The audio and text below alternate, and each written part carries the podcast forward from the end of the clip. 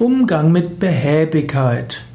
Manche Menschen sind etwas behäbiger und vielleicht bist du einer von der flinken Sorte, von der flotten Truppe und dich nervt es, wenn jemand sehr behäbig ist. Aber das muss dir auch nichts ausmachen.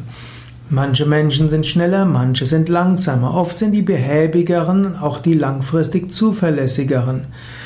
Eventuell brauchen die behäbigeren Menschen etwas länger, bis in die Gänge kommen, aber dafür, wenn sie einmal etwas begonnen haben, dann machen sie es zuverlässig und vielleicht sogar auch effektiver als andere, die immer wieder was Neues haben wollen. Wertschätze Menschen für das, was sie sind. Im Ayurveda würde man sagen, dass Behäbigkeit eine der Attribute des Kapha-Elemente sind. Und Kapha steht eben für Beständigkeit.